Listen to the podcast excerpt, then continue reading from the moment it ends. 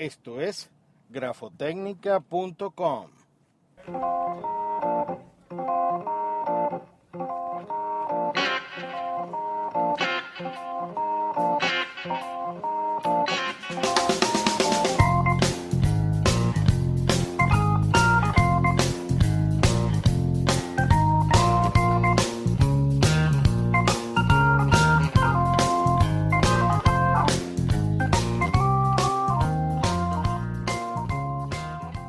Bienvenidos a grafotecnica.com, un podcast sobre pericia caligráfica, documentología o grafotécnica. Les habla Raymond Horta, editor de grafotecnica.com y criminalística.net, miembro de CIPDO, Sociedad Internacional de Peritos en Documentoscopia, y corresponsal de la ASQDE.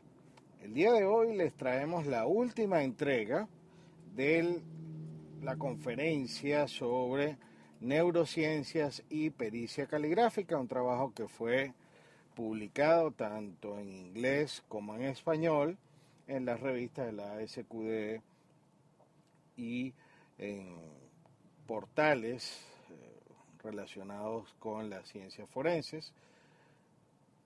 Hoy, pues es la última parte en la que se establece ya algunas eh, enfermedades que tienen efectos en la escritura y algunos temas sobre evolución de la habilidad escritural. Los invitamos a seguirnos a través de la cuenta eh, arroba grafotécnica, arroba criminalística o mi cuenta personal Raymond Orte.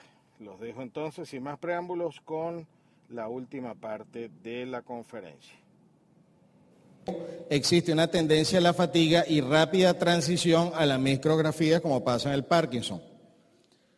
En los casos de la región, lesiones en la región occipital, que se encarga de la percepción visual y que es esencial para la correcta construcción de letras, se producen fallas en la alineación de la escritura.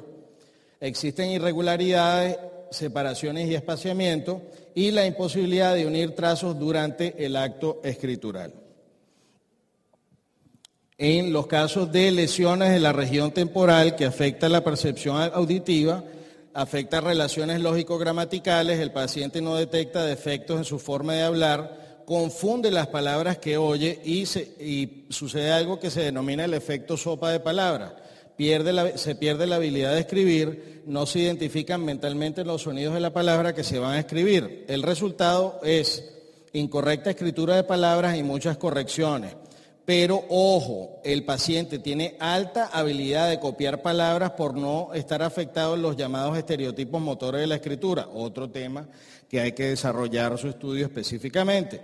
Y por supuesto, esto afecta copiando, o sea, vamos a tener motricidad, pero no vamos a tener voluntad en cierto sentido, entonces es algo que no deja de ser interesante. Aquí hay algunos ejemplos de escritura del libro de Luria, eh, de las lesiones en la región temporal donde en vez de escribir eh, escribe Gasha, Gora, en vez de Gora, Cara, Grivi, así. Otros ejemplos bien, bien interesantes. Aquí están los ejemplos de las correcciones de las que habíamos hablado. Y este olvido de palabras se refleja en la escritura.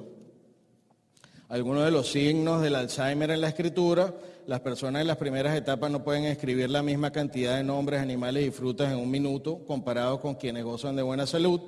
Esta prueba de escritura puede ser usada para identificar a personas que pueden estar sufriendo las, las primeras etapas de la enfermedad. Sirve para establecer si es un fenómeno propio de las personas mayores o si se trata de lapsus. Y esto es bien interesante. El Alzheimer y estadísticamente para los calígrafos lo padecen 12 millones de personas en el mundo actualmente, es decir, que es algo que debemos tomar en cuenta.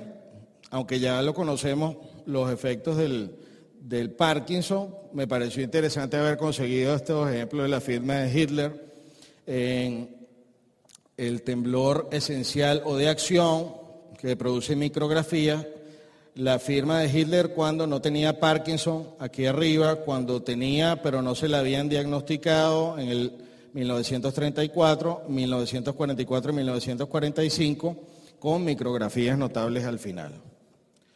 Eh, algunos casos de esclerosis múltiples, que es, eh, que es el endurecimiento de tejidos, produce cambios en la escritura, los temblores pueden variar durante el movimiento, igual que en el temblor esencial o distónico, se pueden confundir con otros déficits atáxicos durante el movimiento, haciendo dificultosa su identificación. En este caso particular se había diagnosticado que la firma era falsa y lo que había era que buscar material adecuado cuando la persona estaba padeciendo la enfermedad y ahí caemos en ese tema tan importante que es la adecuación del material indubitado. Este otro caso es esclerosis eh, múltiple Ataca aleatoriamente el sistema nervioso central, existe un déficit de control del cuerpo, entumecimiento pronunciado, se daña la habilidad de comunicarse, deformación de letras y caracteres muy exagerados. Encontré algunas otras afecciones que producen efectos de la escritura, no encontré ejemplos gráficos. Dentro Dentro de estos, y vamos a estudiar para el futuro, micrografías después del infarto tálamo-mesoencefálico. Les aclaro que no soy médico. No me vayan a hacer preguntas sobre esta lámina. Micrografías e hipotonia después de trombosis venosa, distorsión de la escritura en accidentes cerebrovasculares, que por cierto, sé que son bastante comunes. Temas o conceptos interesantes sobre este tema. Disgrafía, trastornos de expresar ideas por la escritura, Em, disgrafía espacial, fallas en la orientación de la escritura, dispraxia, trastorno de los movimientos o actos coordinados, distonía, alteración de la tonicidad, disinergia, desarrollo, trastorno de la coordinación muscular. Este lo estuve practicando este término, vamos a ver si lo digo bien.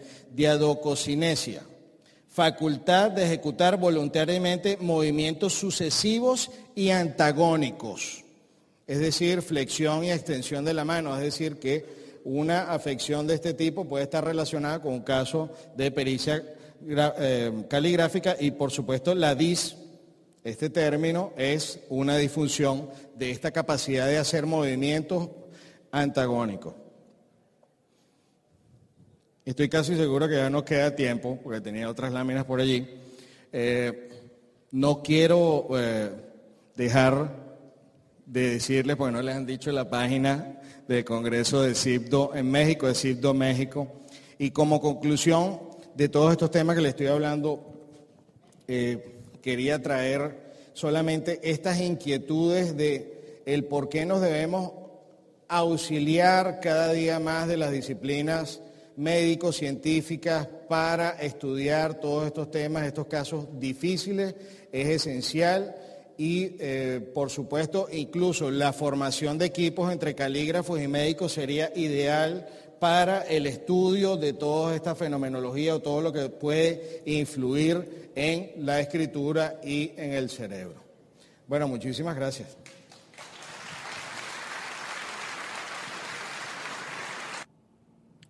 Bien, pues hasta aquí la conferencia dictada en el marco del aniversario de la Asociación Argentina de Criminalística, ACRA.